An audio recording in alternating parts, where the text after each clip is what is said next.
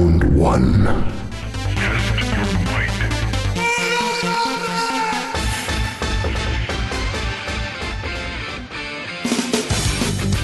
Você está ouvindo o J-Wave e o tema de hoje é. Games.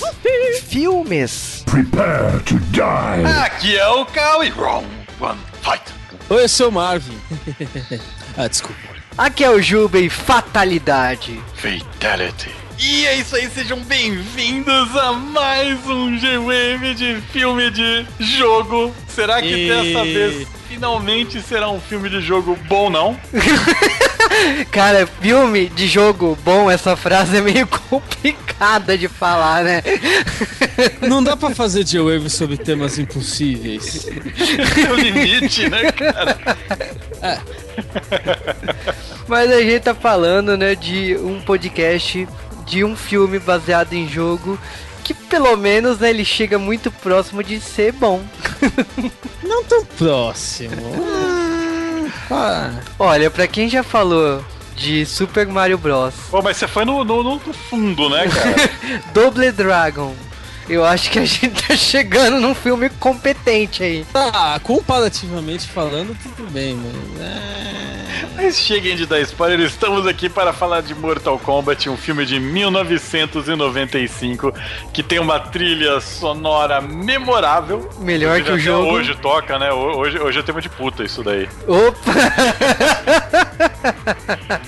Aliás, um dos jogos, um dos filmes, né, baseados em jogos mais lucrativos da história dos games, né? Porque é, ele ficou em primeiro lugar por algumas semanas, faturou mais de 120 milhões. Tipo, Mortal Kombat ele marca o, acho que o primeiro acerto do mundo dos games, né? Porque se Super Mario veio aí e atiçou o mercado com Street Fighter, com uma porrada de outros filmes, eu acho que o Mortal Kombat, o grande mérito dele é ter dado certo. É isso aí. E para comemorar 20 anos desse filme existindo, resolvemos fazer esse G-Wave porque, bom, tá de boa, né? Por que não? Não, né? tá aqui, né, pensando na vida, né? Por que não? e logicamente que a gente tinha que trazer o nosso especialista de games e o nosso especialista, né, de filmes bons, né, que é o Marvin, né? Oi, eu adoro filme bom. Por isso que eu não tô nesse podcast, com licença. Ah, Depois dessa, vamos direto para o podcast. Lutar o primeiro round e ver se dá Flawless Victory. Não tem nenhuma no filme, cara. O Shang Tsung não sabe o que é aquilo. Flawless victory.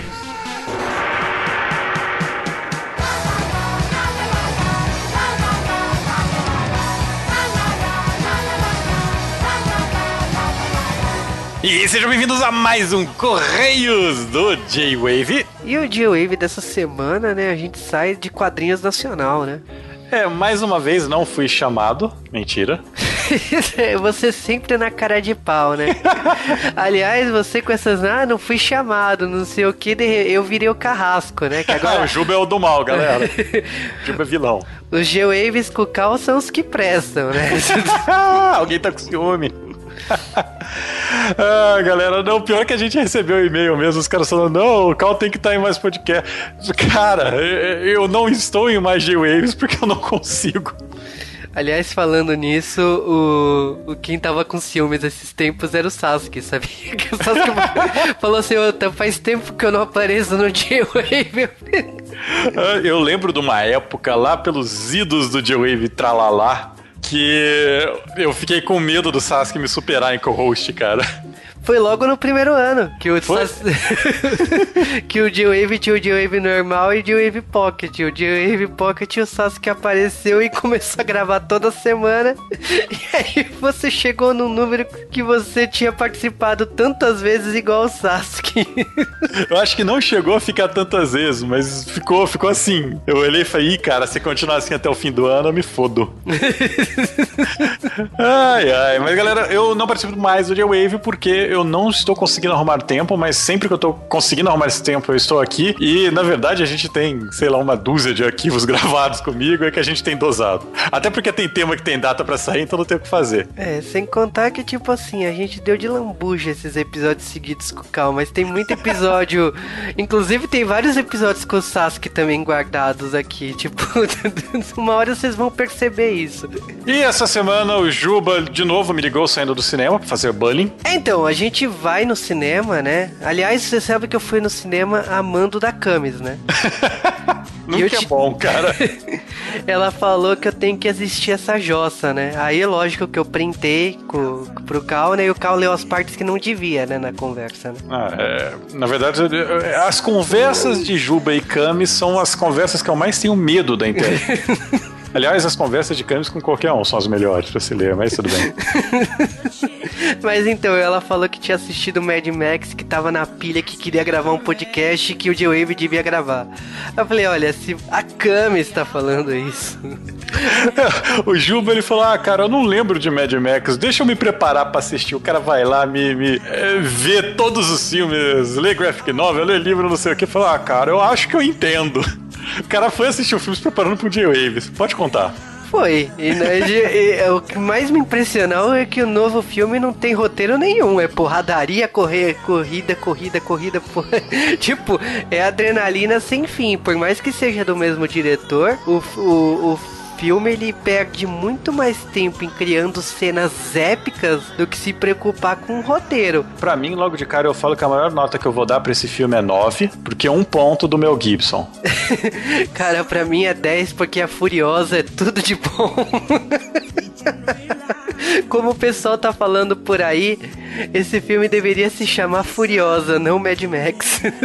é, mas vamos então direto para os correios desta semana, que nós temos muitos, alguns, talvez, sim. Começando por e-mail do João Paulo Ritter, né? E ele começou falando exatamente que ele adorou os spoilers lá de Demolidor e que ele falou também, né, de Supergirl. Ah, e a, a, quinta temporada de, de Lois Clark, que o Juba está esperando. Ou será, ou será a décima. Eu não sei, eu não falaria décima primeira de Smallville, porque teve quadrinhos, né? E aparece o Batman no quadrinhos. Ah, tudo que eles não podiam fazer na série de TV, eles decidiram fazer cara, nos quadrinhos. De cara, velho, aparece o Batman, sacaneia todo mundo, dá uma surra em todo mundo. Eu falei, caramba, velho. Ai, ai. Galera, tudo bem, eu, eu, concordo que Smallville ela desandou bastante depois do primeiro episódio, na verdade, desde o primeiro episódio, mas. Jeff Loeb, mas é, ele fez isso em Heroes também. Eu não consigo me focar nesse assunto, mas eu vou recomendar do nada aqui de novo o RPG de Smallville, da, da Margaret Wise Productions, que é um dos melhores RPGs que eu já joguei em minha vida. Acreditem, aceitem, ele é bom e foi a única coisa, a única boa memória que eu tenho de Smallville, cara. Aliás, eu quero te lembrar que Jeff Loeb está em Demolidor, tá? Ah, cara, o Jeff Loeb, enquanto ele está sendo colorista, ele é bom. Né, eu estou falando que ele trabalha como produtor do Demolidor, tá? Ai, meu Deus. Será que Jeff Loeb voltou ao normal? Torcemos que sim, porque em Smallville foi o auge da... da, da... Bem que a série já não prestava antes, né? Com ele na fase é. que ele tava, né? Smallville não te... foi uma série que não teve chance, né, cara? ah, cara, pra quem começou com o monstro da semana atingido pela Kryptonita, né? Você tava querendo o quê, né? Ah, cara. E o pior é que eu reclamava, não, é muito chato essa série aí, que é um alien que tenta se encaixar na humanidade, cheio de problemas. E eu assisti a Roswell, sabe? cara, pra mim o auge da merda em Smallville foi o episódio da, da Kryptonita batida no, li, no liquidificador pra, mulher, pra menina emagrecer. Ai, ai, cara. Ah, pra mim o auge de Smallville foi Sociedade da Justiça. Mas... Lá na frente, né? Ai, cara, eu gostava tanto da Stargirl, cara. É, foi o único momento que eles falaram assim: olha, beleza, vamos alegrar os fãs, porque a gente já fez tanta merda aqui. Sim, vamos mostrar efeitos especiais sem dinheiro. Eu lembrei daquela. Tarará, tarará, tarará, tarará, Você lembrou daquele piloto ruim, né? Da Liga da Justiça, né? Caraca, falando em piloto ruim da Liga da Justiça, muita gente enchendo meu saco. Ah, bota um icone sim! Eu cansei de ver o trailer na metade. o átomo teve todo o tempo do mundo para encolher até então e não encolheu. Então, não, desculpa. Homem-Formiga ele demora 5 segundos para encolher no, no, no, trailer. Eu vou corrigir a sua frase. Ele teve meio comercial para encolher. Ai, caraca, velho. E aquela. Tá me lembrando tanto a Liga da Justiça dos anos 90, todo mundo meio gordinho, sabe? Porque a roupa é grossa. Vamos falar então, né? Continuar os e-mails, né? Agora é e-mail do Anjo Rebelde Nosferatus, né? Que na verdade é o Vitor Urubatan. É, ele falou que Anjo Rebelde é um apelido de um personagem de uma história que ele escreve desde os 12 anos de idade. Manda essa história pra gente revisada, por favor. Vamos ler. E ele falou o seguinte, né? E aí, Juba e galera do G-Wave. Então, eu já virei galera do G-Wave nesse daí, valeu. Virei galera do dia. É, galera, vamos contar uma verdade aqui. Na verdade, sempre que a gente lê os e-mails, eu faço uma primeira lida escrotando e depois uma segunda lida séria, que é essa. E, e, o Juba ele vive enchendo o saco porque ele quer colocar a versão escrota no ar. É a versão escrota, eu vou apanhar na rua. eu vou apanhar na rua porque eu tô de bobagem que eu falo, mas eu surtei porque eu virei galera do J-Wave. Beleza, cara. Eu, eu me senti sem aí os outros, né, cara? Ai, bom, continuando o e-mail dele, ele falou exatamente, né, do, em relação aos quadrinhos, né, no Turma da Mônica, o 233, ele falou exatamente que ele ficou encantado pela arte do Vitor Cafage, com que remete a Goonies, o ET e muitos filmes dos anos 80, e que ele não é muito fã de Turma da Mônica, mas ele achou fantástico a história. Eu te falo que exatamente assim, eu não sei se você não falou nada de Valente, mas eu sugiro que se você gostou de Turma da Mônica Laços, você corra atrás dos quatro volumes de Valente. É do mesmo autor, tem, tem essa pegada meio Peter Parker, né? Dia a dia de um adolescente e tal. E vale a pena correr atrás exatamente por ser uma são pequenas tiras, né? Mas é como se fosse uma novela, né? Uma tira que continua e continua e continua. é, Turma da Mônica não tem esse negócio de não gostar, viu? Turma da Mônica é universal. Gibis da Turma da Mônica, eu acho que é a única felicidade que eu tenho de ir no dentista. Poder me atualizar nas histórias da Turma da Mônica, que são as mesmas desde que eu era criança. Mas você sabe que tem é, o politicamente correto rolou solta no Turma da Mônica, né? Porque na minha época e na sua época, o Cebolinha pichava as paredes. Hoje ele, ele coloca é, papel sulfite com adesivo, né? Da Mônica Dentuça, né? Então, por isso que eu leio. Eu, eu me atualizo de Turma da Mônica também pelo porra Maurício, sabe? É, cara, eu acho que Turma da Mônica é eterno. Logicamente que, tipo assim, alterações com o tempo acontecem com outros autores e Turma da Mônica não fugiu disso. Tem várias histórias antigas da Turma da Mônica que estão sendo relançadas e, logicamente, que tem piadas e tem contextos, armas, tem coisas que estão sendo redesenhadas porque os novos tempos não permitem isso. Então. Ai, ai. Eu ainda prefiro além do óbvio Lulante que pulou nas mentes humanas.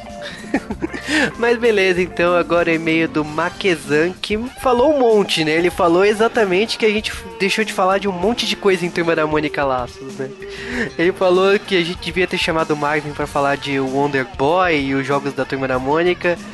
E aí aquela coisa, né, cara? Tipo, o podcast não era sobre Turma da Mônica, o podcast era sobre Turma da Mônica Laços. São coisas diferentes. Do mesmo jeito que se um dia a gente produzir um podcast de Turma da Mônica Jovem, será sobre Turma da Mônica Jovem. Então, são selos diferentes, né? Por isso que a gente não falou das outras obras, dos outros, das outras coisas que Turma da Mônica tem, né? Nem dos desenhos da Turma da Mônica, né? Mas uma coisa que deixou o Cal chocado foi as sugestões que o Maquizan deixou, né? Cara, olha, não, porque ele sugeriu de De Volta para o Futuro e essas historinhas aí de quadrinhos dos anos 90. Não. Ó, nostalgia tem um limite aqui no dia. Eu já tracei essa regra. O, o, o Juba ele gosta de quebrar essa regra, mas eu, eu não. Cara, então, não, não. Os anos 90 tem muito gibi que, aliás, você quis frisar aqui no seu e-mail, como Xuxa. Eu sei que Gugu também teve gibi. Tem muita coisa ruim ali da, dos gibis infantis. Tem o Palhaço Alegria, tem a Turma do Arrepio. Acho que a Turma do Arrepio era a única coisa boa ali do lado de Turma da Mônica. E olhe lá. Se falar de Turma do Arrepio, vai ter que falar do live action. Da manchete? Nossa. Não. um prazer. Ai, ai. Turma do Arrepio ficava entre o show do seu boneco e Sailor Moon. E eu assisti essa. Tinha o Kamen Rider Black RX também no meio, cara. Ai, que, que, que época. A parte mais legal é quando eu troco o elenco. Sim! E é, não só troca um elenco, mas resolve que todo mundo tem que ganhar um visual novo, porque sim! Por quê? Porque sim! A gente é velho. Você é muito velho, Ju. Na tua Ah, idade é. eu era muito mais novo que você, cara. Uhum. Continuando os e-mails dessa semana, tem o e-mail do Ednilson Oliveira. E ele falou exatamente que, pr- primeiro, né, que é o primeiro e-mail que ele manda. E ele falou que ele ouve, né, o podcast, como ele também lê as matérias e gostaria de dar os parabéns. Mas ele mandou exatamente esse e-mail para se oferecer para escrever, né, matérias sobre quadrinhos, livros, HQs. Ele tá se voluntariando para escrever pro G-Wave. E a gente separou esse e-mail exatamente porque a gente gosta de quando a galera se, é, se candidata, né? Se voluntaria a escrever pro G-Wave, porque quanto mais membros, mais conteúdo, né? E mais acessos o site vai ter, né? Então é muito bom esse tipo de interação. Nossa, a última pessoa que entrou aqui na equipe do G-Wave foi a Luana. E nossa, ela não para de escrever reviews, né? Todo, praticamente todo dia tem um review novo de algum quadrinho ou de algum mangá que ela tá lendo. É, galera, então se você quer ajudar a gente aqui no J-Wave, a gente está disponível para contato, só falar com a gente, na verdade, só falar com o Juba, que o Juba vai falar comigo, mas é só falar com ele. Manda e-mail. Manda e-mail, mais fácil, né, cara? Não, não, não fale conosco em chat do Facebook quando você quiser falar disso. Cara, você não tem noção, às vezes. Eu, eu juro que eu respondo todo mundo, mas às vezes você tá em reunião, ou você tá em, em alguma situação que você não pode, você tá no cinema, e algum ouvinte do Diogo te manda chat no Facebook. Cara, é muito desagradável, porque você, você tem que dispensar a pessoa, e normalmente eu converso com todo mundo que me dá oi. É, eu, eu também converso, por isso que o meu chat do Facebook fica desligado. Galera, que simplesmente, às vezes a gente tá muito ocupado. Todo mundo que fala com a gente sabe que a gente fala, a gente responde, a gente brinca com vocês, mas é, a gente às vezes tá tão ocupado que não dá pra dar atenção que a gente gostaria. Hoje mesmo eu tava saindo, eu tava em algum, eu tava indo pra uma reunião. Aí o cara, ô, eu, eu- queria saber o que você achou da matéria que eu escrevi e tal. Eu falei assim, meu, eu tô no caminho da reunião, não dá pra abrir o site pra ver agora, desculpa.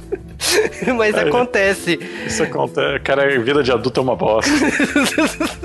Mas enfim, vocês sabem que pode mandar e-mails lá pro dewavecast.com.br, faça aquele fluxo semanal no nosso post.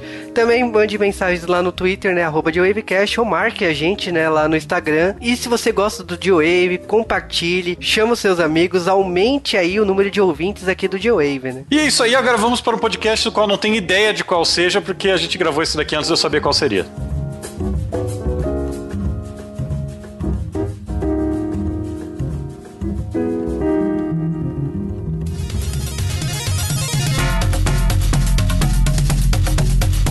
Ah, então, o que falar sobre Mortal Kombat? É, então vocês já sabem, né? Antes de falar de Mortal Kombat, temos que falar do De jogo. Mortal Kombat.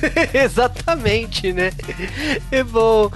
Primeiramente, o jogo nasceu lá junto com uma empresa que também não existe mais, que é a Midway Games. Midway Games é uma das grandes fabricantes de arcade dos anos 80, anos 90. Tinham é, pinball e tudo que era lugar, né, cara, da Midway, né? Grandes, eles eram grandes em pinball mesmo. Uma, eles tiveram por muitos anos. Um dia eles resolveram arranjar uma licença de um ator chamado Jean-Claude Van Damme. Cara, essa história é uma das coisas mais trágicas da, da história do- dos videogames. Porque você imagina a empresa que entrar no ramo de jogo de luta, que é dominado pelos japoneses. E aí, tipo, eles vão lá, chamam Jean-Claude Van Damme pra, ok, vamos fazer um jogo dele. Meu, enquanto a gente tá fazendo o jogo, a gente tá produzindo o jogo, o cara assume, eh, o cara assina contrato com o concorrente.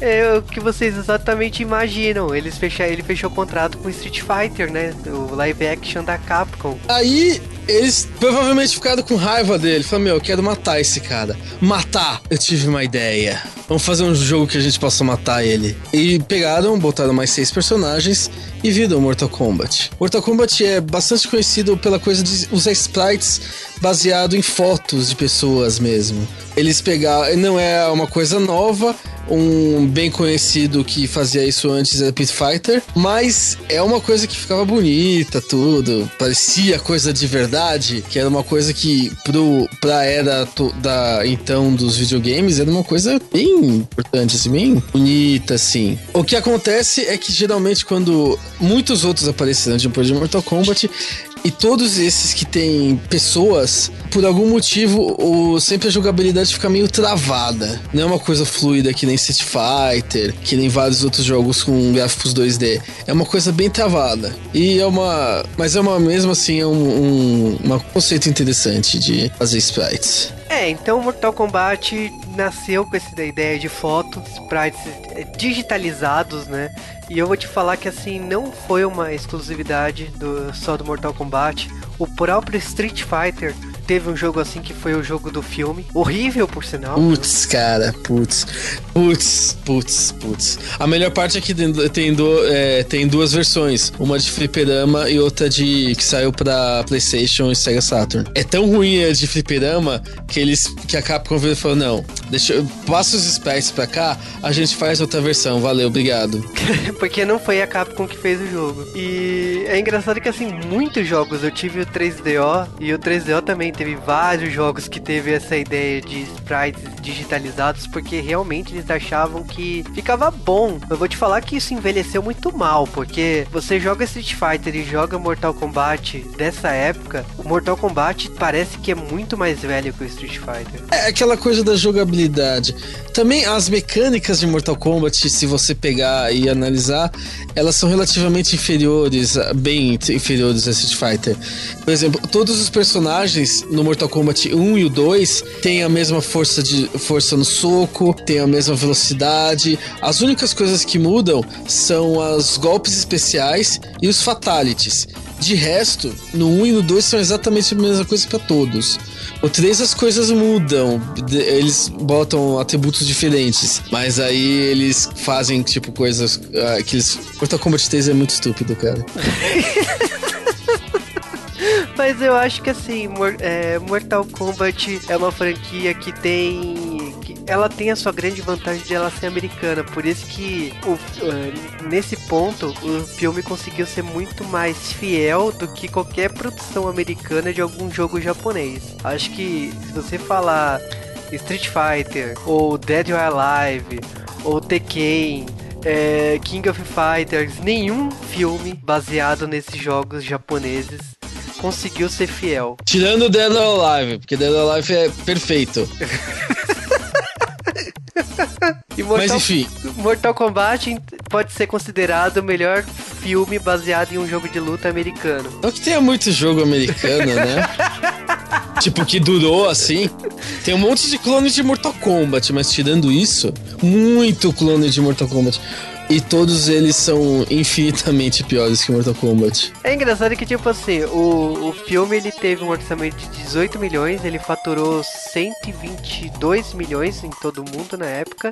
Então ele se pagou eu lembro que um dos motivos que o filme foi produzido pela New Line e se falava muito que a Warner queria comprar a Midway, como comprou, pra usar Mortal Kombat para fazer filme. Só que, tipo, lançou quadrinhos pela DC, lança, já saiu dois jogos, mas o filme do Mortal Kombat, é, inclusive anunciado em 2011 e 2012 que Mortal Kombat iria virar filme, isso a Warner segurou com, com, com, unhas e dentes e tipo só ficou mesmo naquela série do YouTube, né? Bem, eu não sei se é uma boa decisão ou não. Eles andam tomando muitas boas decisões com filmes para o público nerd. Superman e Batman que o diga. Velho do céu, putz. Mal posso esperar. Round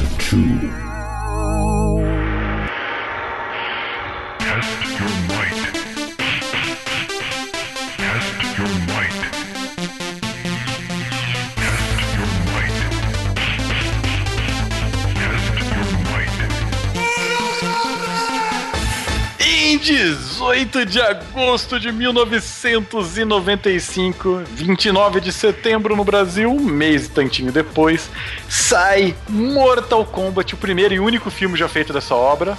É porque é igual Highlander. É, igual Highlander, inclusive não tem nem série. E Mortal Kombat saiu meio que de surpresa, porque na época tudo era de surpresa. Lembra que a gente acompanhava pelas é, já falecidas revistas de videogame?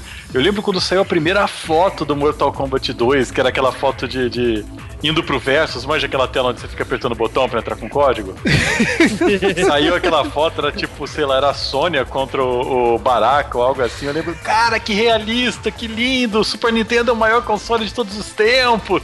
Cara, você, vou te falar uma coisa. Você foi daqueles que comprou a Super Game Power com o VHS com os clipes de Street Fighter e achou que o filme era bom? Eu fui dos caras que comprou Ação Games e comprou aquele curta-metragem em CG, que é uma das piores coisas que eu já vi em filme de CG. Cara, eu lembro que esse VHS era caríssimo pra época. Tipo, devia ser uns 10, 15 reais. Era um preço absurdo e eu fiquei enchendo o saco do pessoal até eu ganhar esse dinheiro para comprar. E eu assisti essa merda um zilhão de vezes. A ponto de, tipo, eu cheguei a juntar essa fita com a fita do filme depois, sabe? É, o making off do Mortal Kombat que também saiu em VHS. Então, nossa, tipo. É, era esse making off. Eu vi o, o making off antes de ver o filme. Então você sabia tudo, né? Como eram os, os efeitos especiais, você via entrevista com os atores e tudo, não entendia nada. Ai, que mundo aquele. Hoje em dia isso é um vídeo do YouTube, galera. é, as crianças de hoje não sabem, né, que a gente sofria naquela Nossa. época.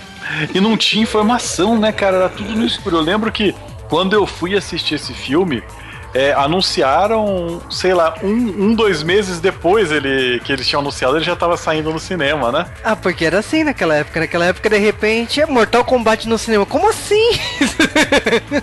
ah, cara, foi terrível. Mas olha, vamos falar da história do filme, né? Porque esse Já filme. falava, não tem, é melhor a gente ficar enrolando. Cara, Mortal Kombat, história. Basicamente existe um torneio chamado Olha Só Mortal Kombat, com K, porque anos 90. É a e... Xuxa. Hã? É a Xuxa que tá, escreve é tudo a Xuxa, X. não, aí seria Mortal Kombat. Aí isso é outra coisa. ah... Nossa. Mas o que acontece é que o galerinha do mal, vamos fazer estilo sessão da tarde, né? Essa galera, essa turminha do barulho lá de Outworld está querendo vir à Terra fazer mil confusões. E para isso eles precisam ganhar 10 Mortal Kombat seguidos. Por sorte do destino, eles já venceram 9. e a Terra tem que eleger os seus campeões, Outworld tem que eleger a galerinha do mal. E vamos todo mundo lutar. Pelo que eu entendi, na verdade, é pessoal da Terra contra o pessoal da Terra e quem sobreviver enfrenta os chefões, mas. É isso. Não é justo. Mas eu acho que engraçado é assim: você percebe que tem um torneio que vai acontecer, a gente não sabe aonde, como será, quais são as regras, e nesse paralelo aí a gente vê três pessoas que estão levando suas vidas não, a, a, gente vê um cantor sertanejo. Que Eu acho que esse é o Liu Kang. Esse é o Liu Kang, com aquele cabelão de, de cantor sertanejo dos anos 90, né?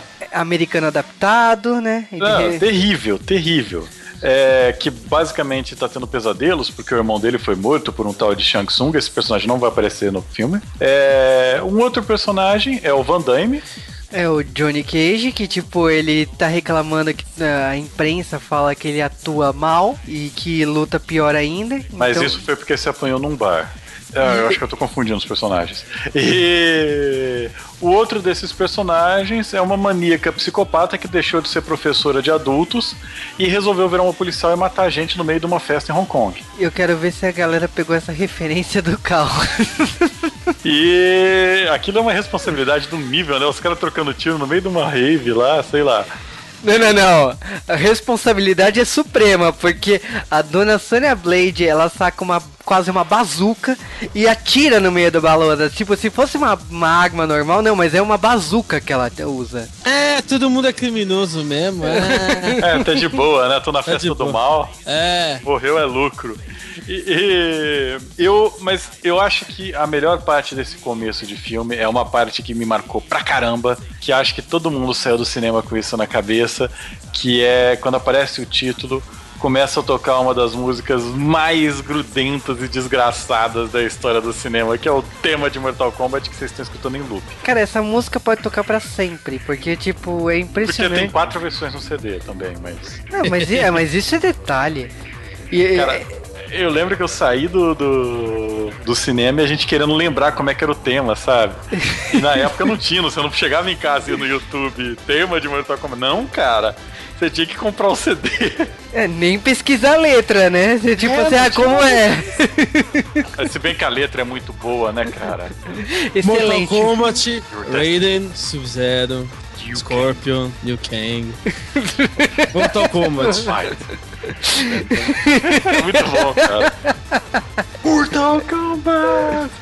Ai, ai, mas o filme já começa com essa galerinha se preparando pra ir e, e o Shang Tsung, de uma maneira ou de outra, ele acaba levando todos eles pro torneio. O Shang Tsung, ele é um mago do mal, né? Ele tá um pouco mais jovem que a versão dele do, do Mortal Kombat 1, videogame. Ele tá parecendo mais a versão dele do Mortal 2, né? Sim. E- então, tipo, no, no Mortal 1 ele é o Lupin, né? Que é o vilão do Aventureiros do Bairro Proibido.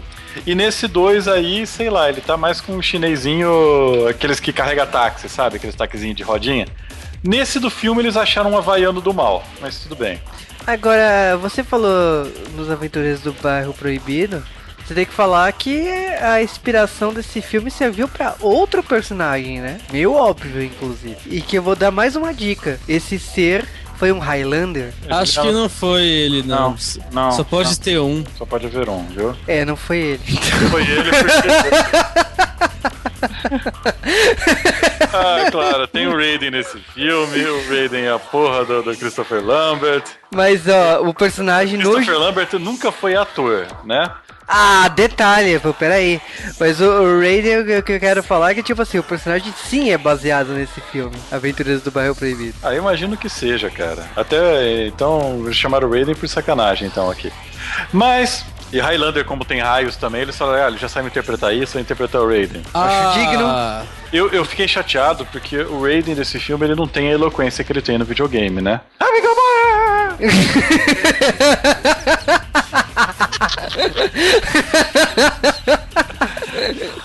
A sonoplastia do Mortal Kombat é uma coisa que é Não, indescritível.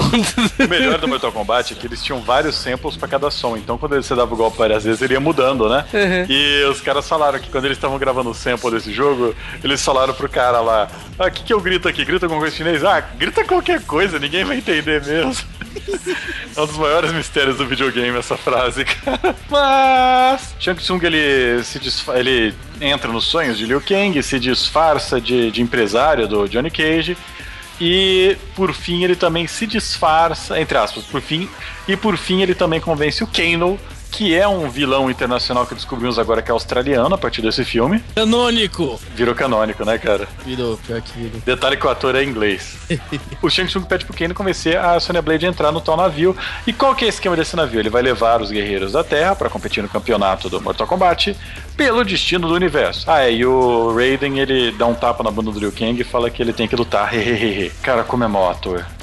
Cara, o pior é que, tipo assim, a justificativa de cada um entrar, logicamente, assim, o único que tem um motivo mesmo é o Liu Kang, porque o Johnny Cage, tipo, ah, então é pra limpar sua barra, você entrar num torneio, quem sabe, né, a sua imagem melhore com a imprensa, né, porque você ganhe, né, quem sabe, né. A Sony é tipo assim, é porque o, um cara lá tinha matado o parceiro dela na dimissão e ela decidiu entrar na, no torneio pra se vingar. Então, tipo, as justificativas são nulas, né? Tipo, se você parar Ah. pra pensar, né? É, e tem um carinha lá que é o Art, que ele aparece só pra falar que vai morrer depois, né? Ah, lógico. sou um personagem que aparece pra morrer depois. Mortal Kombat tem vários personagens, mas eu vou criar um novo só pra isso. Cara, põe, sei lá, o Striker lá, não sei. Nossa, tem tanto personagem que eu não Striker, né? ligo. Putz. Tem tanto personagem que eu não ligo que não, não, não tem problema, cara.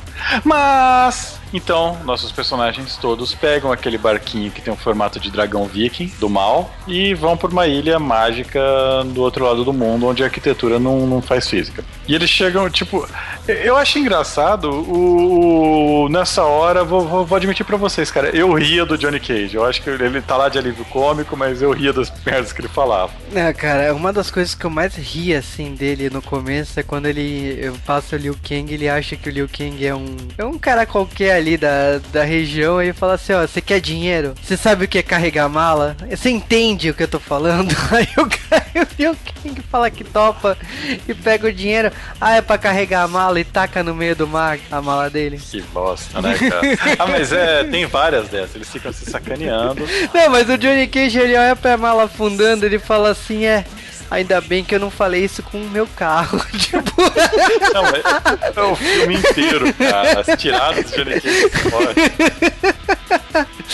mas aí beleza. A gente tem toda esse, essa ideia de ser recrutado por torneio, de entrar no torneio.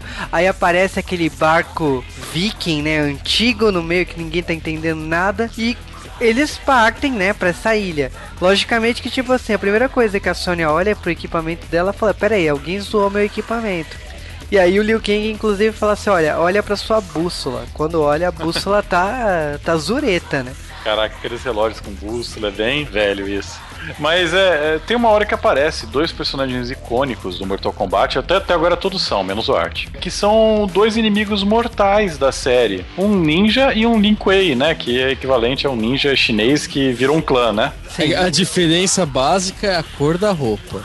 É, mas é, é basicamente o Scorpion é um ninja e o Sub-Zero é equivalente a ninja chinês, mas eu não sei o que, que eles são. E exatamente idênticos, com a cor da roupa diferente. Há um pouquinho mais de diferença, né? Eles têm as máscaras, é um pouco diferente, mas os dois usam, sei lá, aquela é, balaclava que na verdade é uma cueca vestida ao contrário. É, o meu problema com esse filme, inclusive, é isso, porque a gente sabe que são dois personagens que são grandes destaques, são ícones do Mortal Kombat. Tipo, praticamente toda capa de jogo tem eles. E os personagens são resumidos a seguinte resumo: eles são rivais. São inimigos mortais de, tempo, de tempos e Shang Tsung, tipo, escravizou-os. Então, ele tem total controle de utilizar eles da maneira que ele quiser, mesmo que os dois É. se odeiem. Isso é uma sacanagem, porque, sei lá, conhecendo mais Mortal Kombat, é, você sabe que é uma relação muito zoada entre os dois, porque os dois são heróis e vilões ao mesmo tempo, o Scorpion e o Sub-Zero, né? É, que são apagados a, a, a mesma- história modifica a qualquer momento, mas. Não, mas a, a história dos dois são tão apagadas como Ryu e Ken, sabe, no Street Fighter. É filme. basicamente isso. Os dois ninjas que são os caras que todo mundo lembra do Mortal Kombat. Porque, sinceramente, você jogava Mortal Kombat com, com o Liu Kang, eu não sei o que você fazia da tua vida. E você jogava com o Johnny Cage, por favor, vai jogar Street Fighter que usa esses comandos melhores. Então, basicamente, você jogava só com os ninjas, cara. Era o mais legal. Exatamente, jogava com o Sub-Zero e com o Scorpion. E é aquela coisa, tipo assim, os dois foram resumidos a cosplay. Aliás, uma vantagem grande que Mortal Kombat tinha em relação a Street Fighter é que a gente não errava a pronúncia dos nomes, né? Porque Street Fighter, como é que chama aquele cara lá que tem o cabelo de arara no cio, velho? Ah, é, é, é Guile, é Gaio, Guile. Não sei. Agora Mortal Kombat não tem dessa, cara. Kung Lao wins. Manja. é verdade. E a gente errava do mesmo jeito, cara. É, mas, cara, eu acho que esse, esse começo desses jogos, assim, não tinha uma profundidade tão grande e criançada não se ligava a essas coisas, não tinha internet, então se permitia isso. A gente era idiota, os caras falavam o nome, o cara, o cara ah, falava o nome certinho do personagem, Jax. Aí você ela, não, escolhe o negão. Mas, ô, mas vou te falar, uma coisa que eu odiava do jogo era a voz do Liu Kang. Nossa. Ai, Mortal Kombat. Ai, eu tenho raiva, eu já vejo ele soltando aqueles foguinhos em cima e embaixo, em cima e embaixo, filho da puta. Mas ó, voltando aqui pro filme, a gente tem que falar que sim, beleza. Eles foram apresentados, a gente sabe que tá rolando torneio e eles sabem que estão num lugar estranho. E, inclusive, tipo assim, depois de tudo isso, o Raiden ele explica as regras, o que, o que, que realmente aconteceu e aonde eles se meteram. Então ele explica a ideia que, tipo assim, a Terra tá entrando na, na sua próxima luta, né, nesse torneio, e que no caso, se a Terra perder de novo, eles perderão o planeta que eles têm. Então, tipo assim, praticamente eles são os heróis do planeta. E do outro lado, tipo assim, a gente não sabe quem é o vilão, mas tem alguém aí escondido que será utilizado na hora H pra virar o jogo pra eles, né? Que pra mim remete muito a Double Dragon, mas tudo bem. É, Double Dragon. É, eu estou falando do Goro. O Goro, a maquiagem do Goro lembra muito. do Não, cara, pra mim o Goro, eu olhei pro rosto dele, as expressões, ele é igualzinho o Baby da família Dinossauro, velho. Também. É o Baby, tal- é o Baby talvez adulto, cara. É, o Baby adulto, cara, brota dois braços, às vezes tá debaixo daquela camisa. Cara, ma- mas o campeonato ele começa de uma maneira patética. Ah, a gente tem a luta do Liu Kang contra um cara que tá lá pra morrer. De novo. De novo, cara, você tem tanto. Eu, eu, eu- eu sei lá, na minha, na minha imaginação, tem tanto personagem de Mortal Kombat que tá aí pra morrer, cara. Joga qualquer um. Mas ele vai lá e mata um cara genérico, porque sim. É, cara, porque assim, o, o Mortal Kombat, quando ele começa o torneio, ele. Ele praticamente, assim, é. A história fica em segundo plano, porque eles vão mostrar o que realmente tem um jogo de luta. Eles vão mostrar lutas. E é um show de lutas, né? Porque, tipo, mostra a luta do Liu Kang com o Sub-Zero, mostra a luta da Sonya com o cara que ela foi atrás, né? Que é o, Ke é o Canon, Quem? né? Não é cano, por favor. Você, Cano. você aprendeu a falar o nome jogando videogame, Juba. Aliás, eu queria comentar pra vocês, aproveitando que o Cano entrou no assunto, Kano. Eu, eu gostaria de lembrar que tem uma revista aqui em casa com das. Eu não sei exatamente qual que é. É um especial sobre Mortal Kombat. Aí quando eles vão falar da versão de Mega de Master System Game Gear, eles falam que o cano deu cano. Ah, que bom, hein? Excelente, cara. Isso Caraca. foi publicado numa Nossa. revista. Sonya Blade enfrentando Kano. É. A luta começa. O Kano, eu vou falar aqui, ele falando, o jeito que ele fala e tal, é até legal. Tipo, sei lá, não pegava isso quando era, quando era mais guri e assistia esse filme. Eu também não pegava o quão patético é a forma que a Sonya vence ele, sabe? Não, cara, mas eu vou te falar, o Kenan ele tem um complexo de Austin Powers, né? Porque ele se depila e deixa um triângulo peludo, assim, né? Meu Deus, Ah, cara. igual a Blanca, né, cara? Meu, é, cara, é, meio Blanca, mas é que o Blanca ele tá de cosplay, né? Mas o. Não que ele não esteja, né? Com aquele triângulo peito, peludo no meio do peito dele, né? Mas. Ver esse filme em Blu-ray, eu falei, meu Deus, cara, como você mas- tá ridículo desse É, jeito. Mas o personagem, eu, eu acho que dos personagens ele é o que tem mais personalidade, sabe? Por, por mais que ele dure, tipo, sei lá, menos da metade do filme, ele, ele consegue dar uma passada de vilão, né? Não, ele tem uma personalidade. Pena que, tipo assim, ele morreu de forma patética. Porque a luta dele com a Sônia, a, a- a atriz, ela assim, ela falhou na vida, sabe? A, a luta é vergonhosa. E ela sofreu ali pra poder lutar. Lutou feio. E, tipo, a morte é patética, sabe? A vingança dela. Pra mim, eu preferia que ela tivesse morrido, porque a luta foi muito ruim.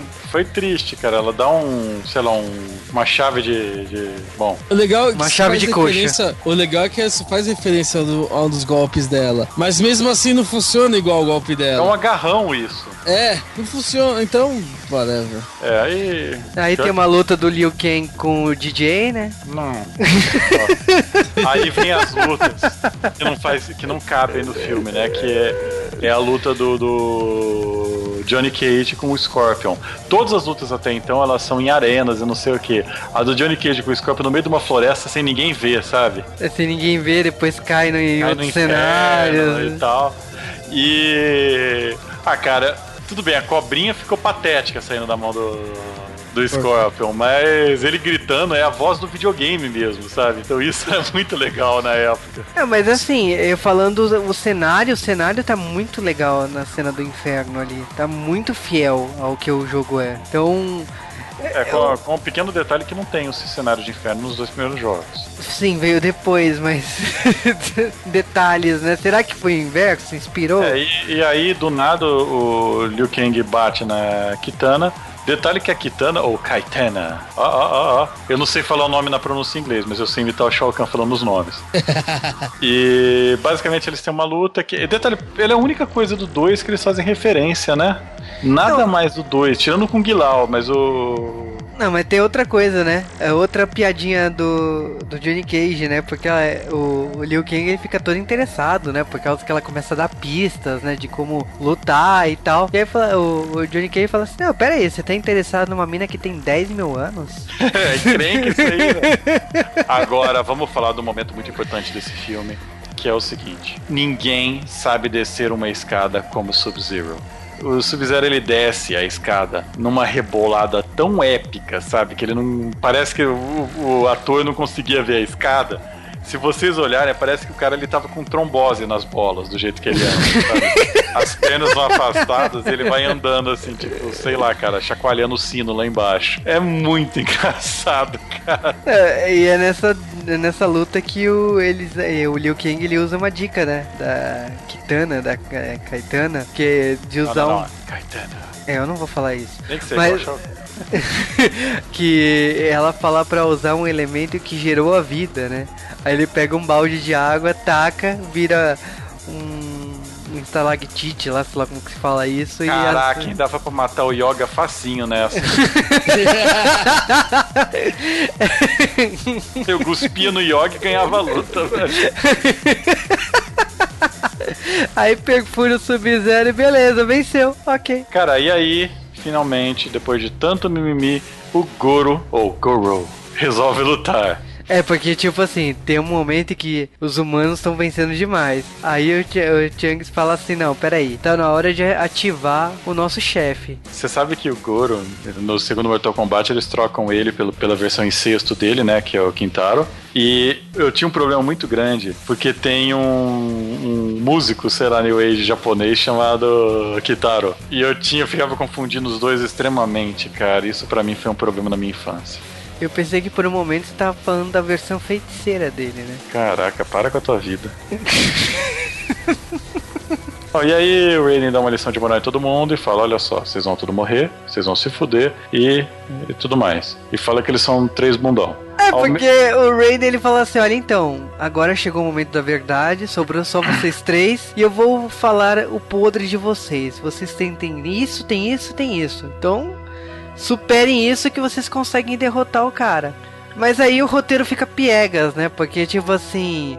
O que acontece é o seguinte: eles sabem que tem que ter a luta final e o Shang Tsung ele sequestra a Sonya Blade é meio que forçando que ela aceite lutar com ele, morrendo significa derrota da Terra, né? Pra ele conquistar a Terra. Né? O que é uma, seria uma maneira de uma luta suja, né? Segundo o Raiden. É. Ah, o que acontece? Eu, a Sônia vai com ele pro, pra outro lugar, né? Que não é a Terra. Mas você pula a luta do Goro com tanto desânimo, né, cara? Ah, então, desculpa. Soco no saco do Goro, do Johnny Cage, da... O Johnny Cage empurra o Goro e o Goro morre, sabe? É... Cara, é uma luta assim tão irrelevante, tão sem sentido como o Goro ganha, como, como o Johnny Cage ganha. E, e, realmente era aquele. Os caras eles falam mesmo o esquema de como derrotar o Goro, galera. É só no chutinho, velho. só na voadora, pô.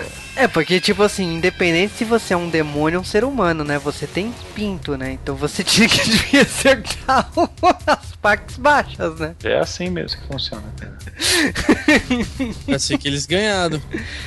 É, porque é, o Johnny Cage ele acerta, beleza, aí ele foge lá pro penhasco e a cara tacando o gordo lá de cima, né? É, e depois disso daí eles vão então pro outro gordo.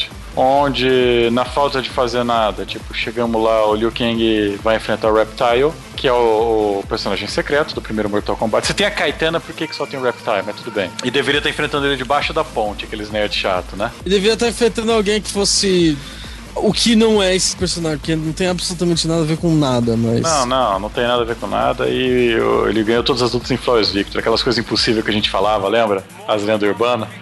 mas ele foi lá, ele enfrenta o Reptile. Aliás, o efeito especial do Reptile é muito feio, cara. Como é feia a versão dele de Reptile. Aquilo lá também é nojento, não sei. E ele lutando não sei se era necessário mais um ninja. Se ia colocar os três ninjas e fizesse um enfrentar a Sônia, sabe? Ah, mas o que, que adianta colocar ele, tipo assim, dar um, uma segunda luta de, de Sub-Zero? Porque, tipo, é isso que tem, não é ele. É, basicamente. Mas eu não vou reclamar do ritmo de ação desse filme, porque a quantidade de lutas que tem para ser um jogo de luta, o filme, é, tá boa, sabe? E nesse momento a gente tem as cenas que são totalmente CG no cenário, que ninguém percebe que é CG, a gente só reclama das outras coisas, sabe? Esse filme basicamente não existe cenário cenário.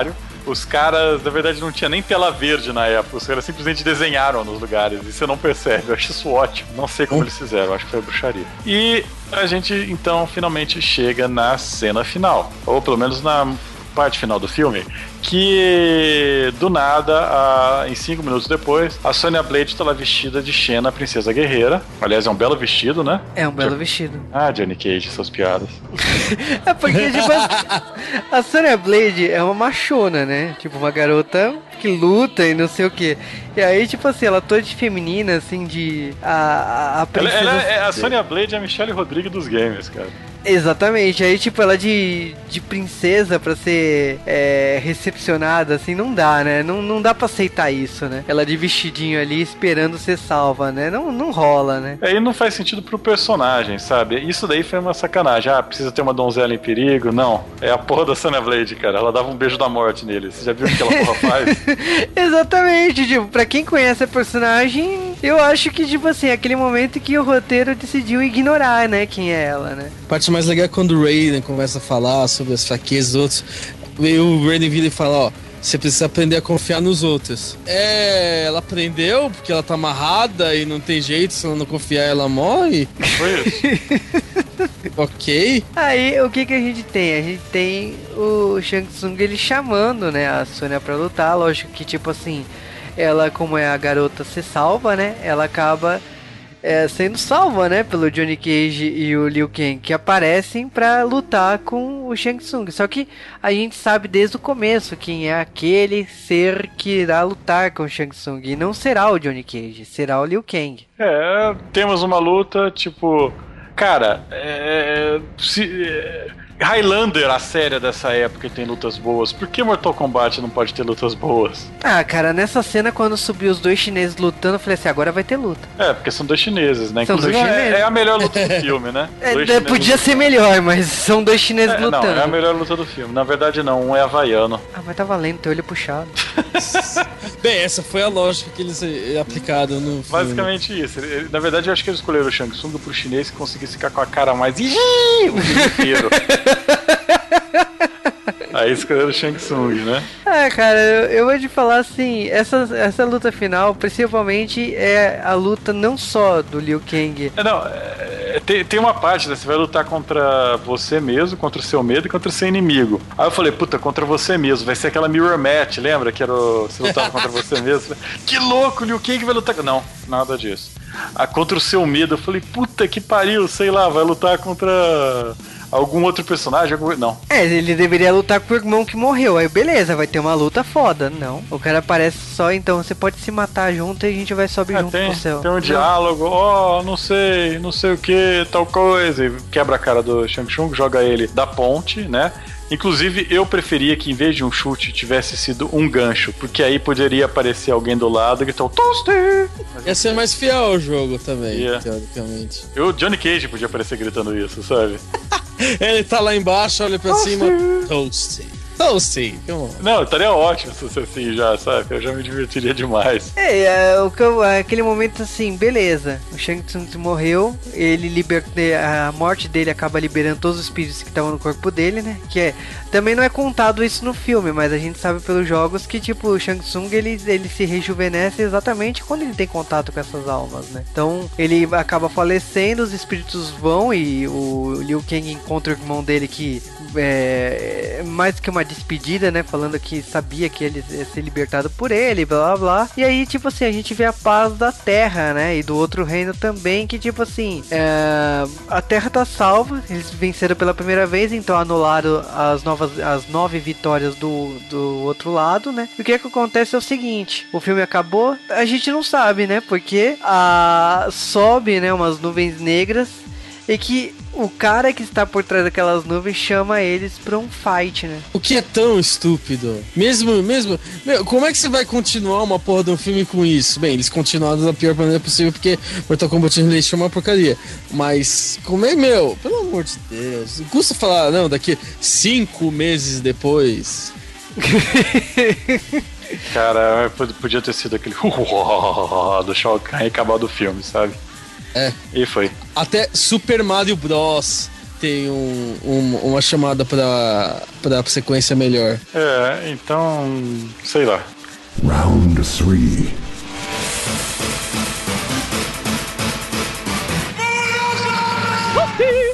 Mortal Kombat, eu vou falar que quando eu assisti isso, quando eu era guri, eu curti pra caramba, eu queria assistir esse filme várias vezes, aliás, eu, na época era bem impossível, porque os filmes sumiam dos cartazes muito rápido, e assim que saiu em VHS, eu assisti ele até queimar o VHS. Tem vários problemas, um que, por exemplo, o Shang Tsung, ele não sabe o que é um Flawless Victory, o que é um Fatality, né, toda hora ele Flawless Victory, e não é, o cara apanhou pra caralho, não é assim, Shang Tsung Flawless Victory é igual Perfect, tá?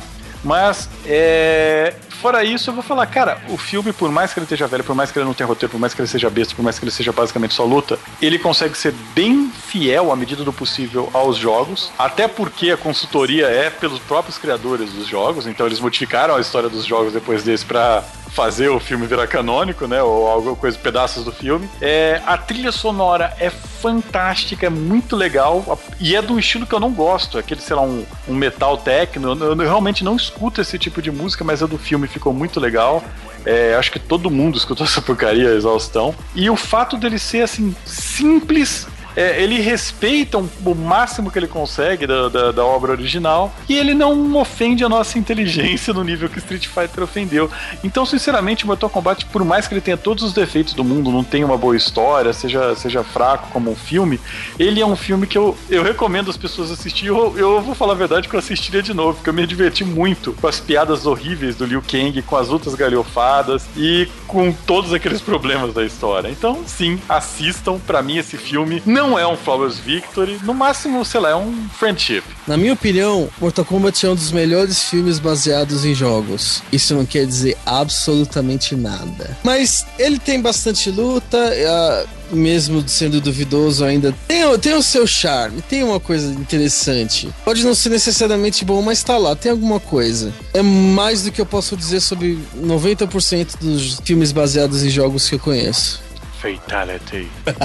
ah, é. E só tem o Fatality no, no um, né? Um que não, não, é nem o personagem que dá, né? Não, o personagem. Não, Só tem um Fatality de verdade no filme. E é o Fatality mais barato, que é para baixo e soco alto. que na verdade ele deu um chute até, né? O Liu Kang não fez. Que, que se a gente pode falar que não existe. Porque todos os personagens que morreram não morreram por Fatality de verdade. Eles morreram por qualquer outra coisa. É. Olha, falar do filme assim, Mortal Kombat é um filme que tem um uma certa nostalgia, principalmente pela trilha sonora, né? A trilha sonora é uma coisa que a gente ouvia em tudo que é lugar, a gente ouvia em academia, na televisão, em brinquedos de terror, em parque, que também eu já ouvi. Então, era uma trilha que era muito marcante.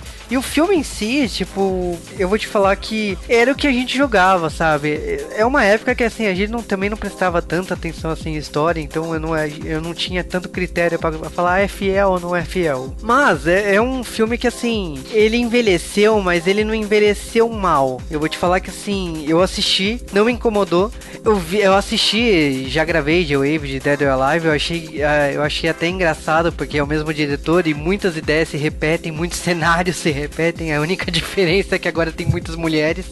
Mas uh, eu falo que assim, Mortal Kombat é um filme que, por mais que ele tenha sido, acho que a terceira produção de videogame, né? Depois de Super Mario e Street Fighter, ele, ele conseguiu se sair bem. Eu não sei se é porque ele é um baseado num filme, num jogo americano, né? Isso faz suas diferenças, né? Talvez. Mas o, o, o jogo e o filme, né? Eles, eles conseguiram casar muito bem, trazer fidelidade de figurino, a, a ideia de transformar em montagem dos, dos anos 80 as lutas foi uma ideia genial, porque, cara, num jogo de luta, transformar em história e ainda fazer toda aquela porradaria, tipo, tem uns 30, 40 minutos de cena de luta sem parar, eu acho que é um grande mérito do diretor. Eu não gosto dele por causa de Resident Evil, mas é fatos da vida. Eu acho que assim, Mortal Kombat ele tá redondo, assim, eu gosto da escolha de elenco. Eu acho o ator do Johnny Cage meio canastrão. Acho a Sony Blade tem uma certa paixão reprimida aí por a, pela atriz que faz a Sony, Sonya Blade. O Liu Kang, ele era, ele era o, o asiático que a gente via todo filme dos anos 90. Christopher Lambert, que é de Highlander, a gente lembra o tempo todo. Então eu diria assim, todo o elenco e toda é, direção, roteiro, a trilha sonora,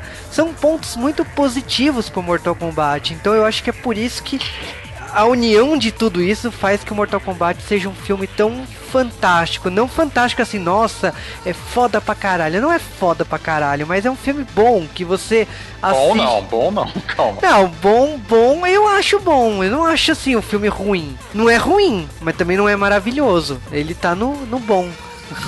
Ele tá acima do Meia, cara. É, é, pra mim é que, é que pra mim acima do Mé é bom. É que você tem aquela escala lá do, do, do, do faroeste ali, o bom, o Mé e o fail, né? Não, mas falando sério, eu me sa eu saí assim do filme é, bem, sabe? O filme é divertido, ele cumpriu o papel dele. Eu não recomendo assistir a continuação, mas o Mortal Kombat eu recomendo sim. Não tem continuação, cara, o que você tá falando? Não é canônico, não é canônico. Não é canônico.